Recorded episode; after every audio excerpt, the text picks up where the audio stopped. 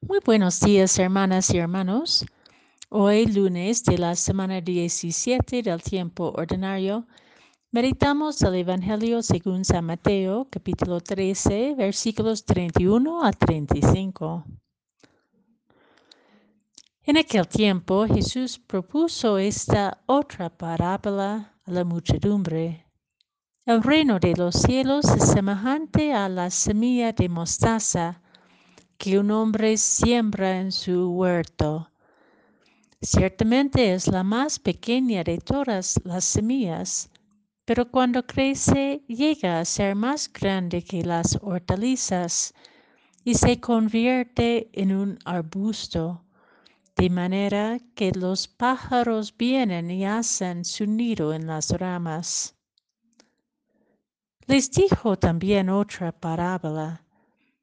El reino de los cielos se parece a un poco de levadura que tomó una mujer y la mezcló con tres medidas de harina y toda la masa acabó por fermentar.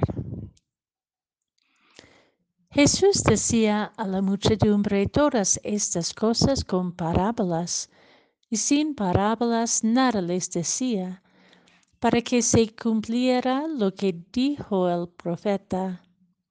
Abriré mi boca y les hablaré con parábolas. Anunciaré lo que estaba oculto desde la creación del mundo.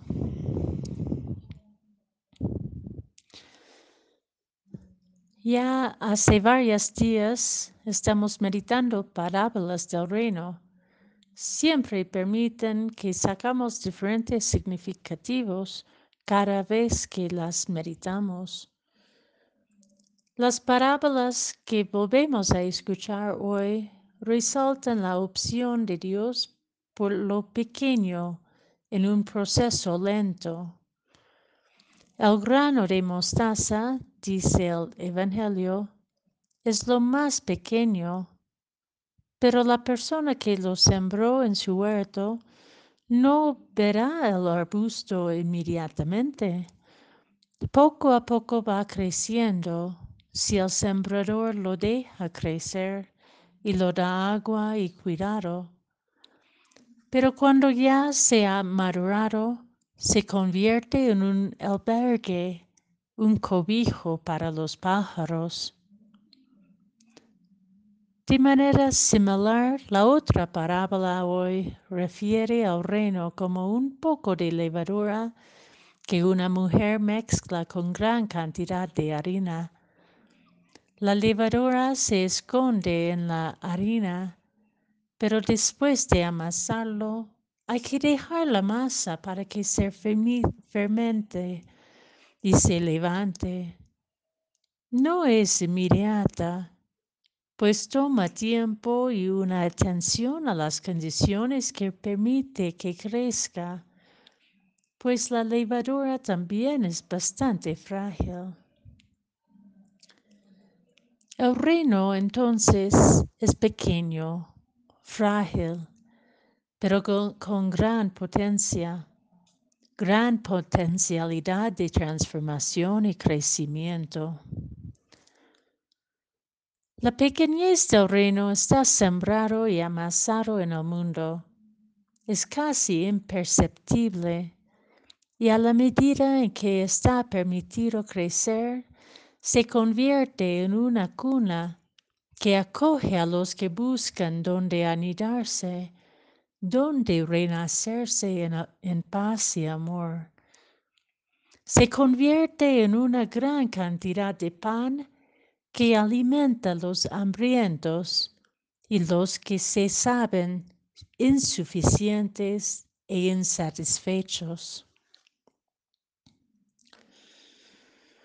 Cuando miro los árboles, veo pájaros diversos que conviven en el mismo árbol.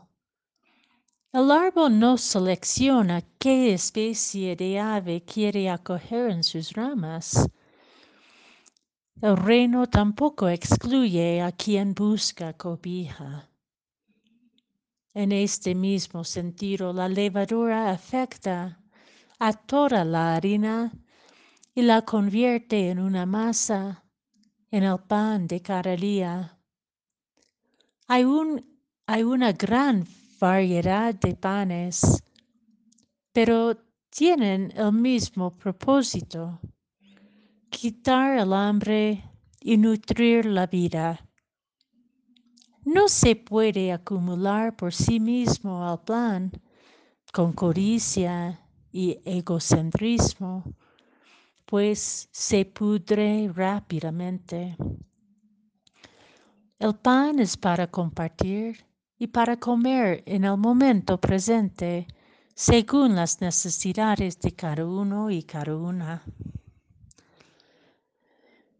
Me parece que somos a la vez los pájaros que buscan protección y sentido en su camino migratorio y como creyentes formamos también todos juntos este arbusto del reino que acoge a los que buscan y necesitan cobija.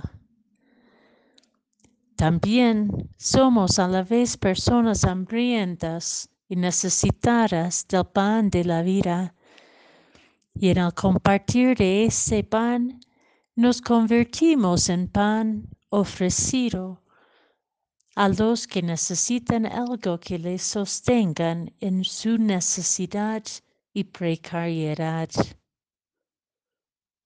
El reino es más allá que nosotros, es más incluyente que nuestras pequeñas historias y búsquedas, pero nos invita a abrirnos más allá que nuestros criterios, nuestras apariencias, nuestras mezquindades, para participar en el reino entregándonos al proceso lento y escondido de conversión para que seamos signo fecundo del reino en medio del mundo, en medio de nuestros tiempos.